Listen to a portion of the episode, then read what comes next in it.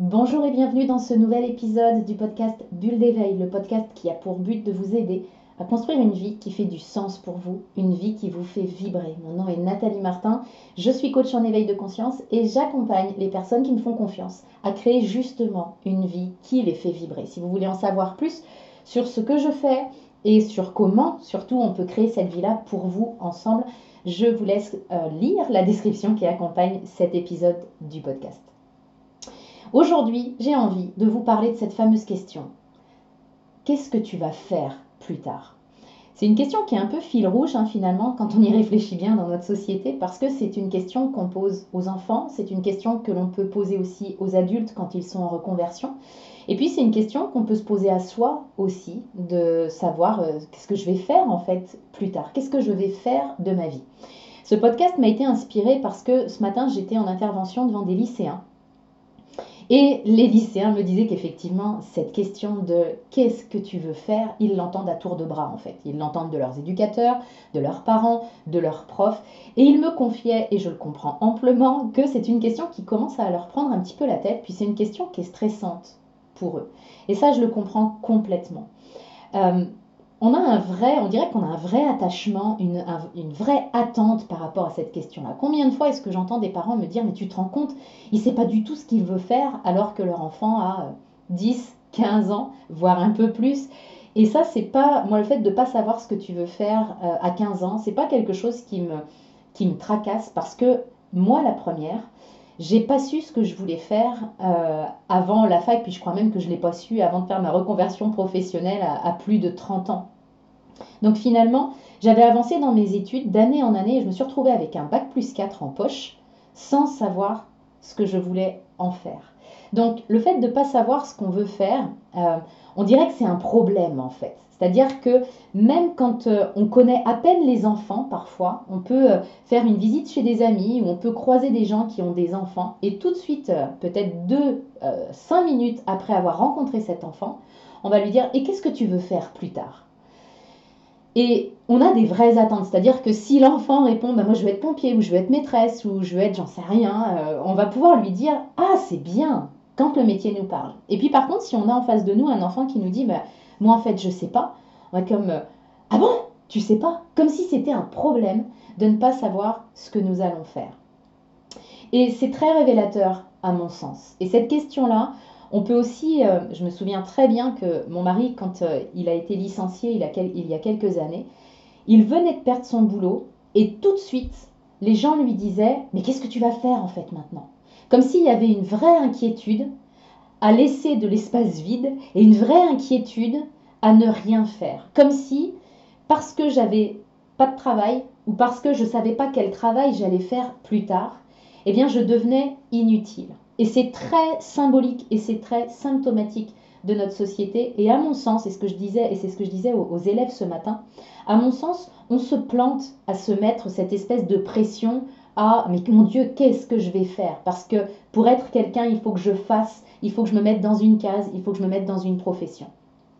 On se plante parce que notre nom, c'est être humain. Nous sommes des êtres humains. Nous ne sommes pas des fers humains. Ça veut dire qu'à partir du moment où j'existe, je suis en vie, euh, ben, je sers déjà à quelque chose en tant que tel. Donc la course à faire quelque chose pour euh, montrer que je suis quelqu'un, c'est une course qui est vaine. Quant à savoir, et c'était vraiment mon discours par rapport aux, enfants ce matin, pour moi la vraie question c'est pas euh, qu'est-ce que je vais faire, qu'on soit adolescent, enfant ou que nous soyons adultes. C'est pas qu'est-ce que je vais faire la question qui est fondamentale, c'est qui j'ai envie d'être et tout de suite, quand je les ai invités à se poser cette question-là, et c'est la question que je vous invite à vous poser également, quand je les ai invités à arrêter de buter sur le mon Dieu, qu'est-ce que je vais faire plus tard, et plutôt à aller vers qui tu as envie d'être en fait. Parce que que ce soit vous, moi ou les lycéens que j'ai vus ce matin, on a tous rendez-vous avec nous-mêmes dans dix ans. Le rendez-vous est pris.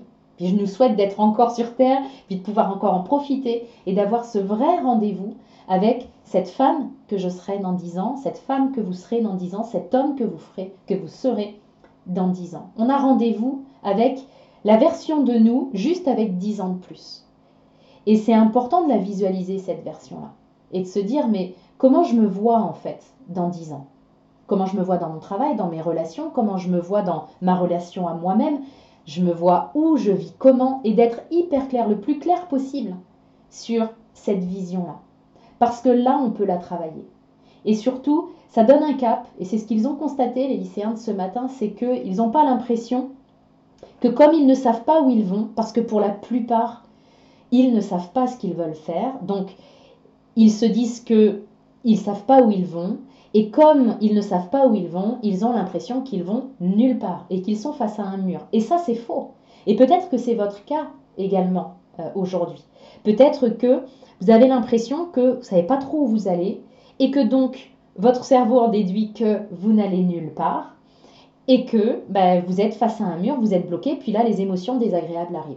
C'est pas parce que je ne sais pas où je vais que je vais nulle part, parce qu'encore une fois, le rendez-vous est pris avec moi dans un an, cinq ans, dix ans. Donc de toute façon, je vais quelque part que j'y aille en conscience vers une destination que j'ai clairement définie, ou que j'y aille en mode pilote automatique, la tête dans le guidon, comme j'ai pu le faire pendant des années sans me poser de questions, de toute façon, je vais quelque part.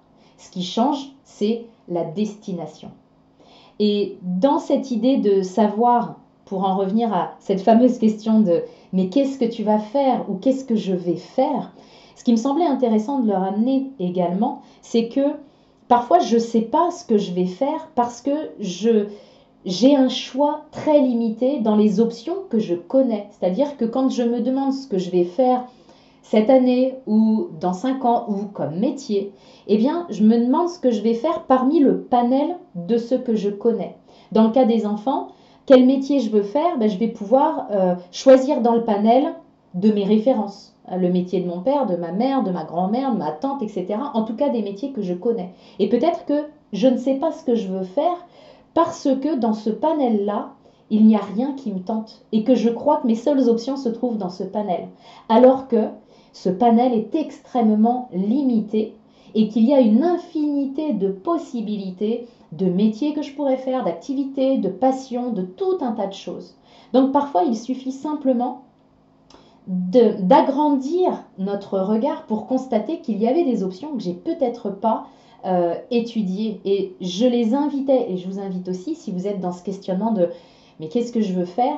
Eh bien, je vous invite à augmenter la taille du panel de choix que vous avez, c'est-à-dire à sortir des sentiers battus, sortir de vos schémas, sortir de vos références pour aller explorer même des sentiers auxquels vous n'auriez pas pensé. On vit une ère aujourd'hui où c'est très facile d'aller chercher de l'information. Et donc, je les ai invités et je vous invite aussi à élargir le monde de vos possibilités parce qu'elles sont illimitées et que parfois, quand j'arrive pas à choisir une direction, c'est peut-être que le nombre de directions qui représentent mon choix est très limité alors qu'en fait, effectivement, on a une, une infinité de possibilités. Donc c'est ce que je voulais vous partager avec ce podcast aujourd'hui. C'est un, la vraie question. C'est pas qu'est-ce que tu veux faire ou c'est pas euh, qu'est-ce que tu euh, qu'est-ce que j'ai envie de faire ou mon Dieu qu'est-ce que je vais faire de ma vie. La vraie question c'est qui tu veux être. Et je m'aperçois que quand on travaille sur cette question-là, j'ai changé avec mon mari ce midi d'ailleurs en revenant du lycée et je me disais c'est c'est drôle parce que on a un fils de 17 ans et je suis pas du tout inquiète sur euh, ce qu'il va faire parce qu'en fait, le fond du fond, c'est que j'ai tellement confiance en qui il est et que je lui souhaite tellement simplement d'être heureux et puis de triper sa vie.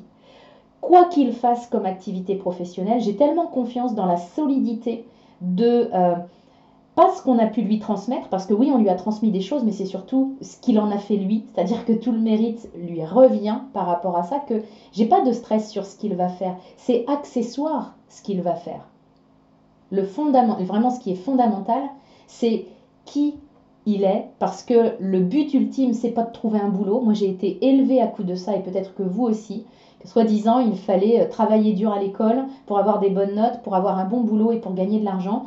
Euh, c'est pas ça qui rend heureux. Et puis il y a plein de monde qui travaillait bien à l'école, qui ont eu des bons gros diplômes, et puis qui n'a pas de boulot. Donc c'est un schéma dans lequel euh, moi, j'ai cru, j'ai couru dans ce schéma-là pour réaliser au final que c'est pas lui qui m'avait permis de, m'épanouir vraiment. Ce qui permet de s'épanouir, c'est d'être pleinement connecté à qui je veux être, qui je suis, de se connaître soi. Et c'est pour ça que je vous invite vraiment à euh, ouvrir le champ des possibles. Si jamais vous bloquez sur cette question de mon Dieu, qu'est-ce que je vais faire parce que votre boulot vous plaît pas, ou euh, vous bloquez sur cette question avec vos enfants, par exemple, en vous disant mais mon Dieu, ma fille, c'est pas ce qu'elle veut faire, c'est une catastrophe et moi ça m'angoisse. Je vous invite vraiment à sortir de ça, prendre de la hauteur et à aller davantage vers euh, mais qui je veux être en fait. Et si on peut accompagner nos enfants davantage dans le OK, tu sais pas ce que tu veux faire, mais tu as envie d'être qui Comment tu te vois toi plus tard? Je suis convaincue qu'on va leur ouvrir un champ des possibles auquel on n'a pas eu accès certainement à leur âge. Et je pense qu'on peut rendre ça possible pour eux en arrêtant de leur coller la pression à tour de bras avec Mon Dieu, il faut vite que tu trouves euh, ce que tu veux faire parce que sinon tu seras personne. Donc voilà ce que je voulais partager avec vous dans ce podcast. J'espère que ça vous aidera euh, à vraiment vous connecter à, ce potentiel infini qui est en vous, qui est en vos enfants aussi, ou en vos petits-enfants, vos neveux, nièces, enfin bref, laissons nos enfants devenir qui ils ont envie d'être. Ça me semble être quelque chose de tellement, tellement important. Et pourtant, on peut vite le perdre de vue avec la meilleure intention du monde, parce qu'évidemment que euh, l'intention, elle est belle derrière ça. C'est une intention d'amour, on veut le meilleur pour eux, on veut la, sécurité, on veut euh, qu'ils puissent contrôler leur vie, mais c'est pas comme ça que ça se passe. Ils ont leur propre chemin à faire et nous avons également notre propre chemin. Je vous souhaite le meilleur et je vous retrouve très bientôt dans un nouvel épisode de Bulle d'éveil.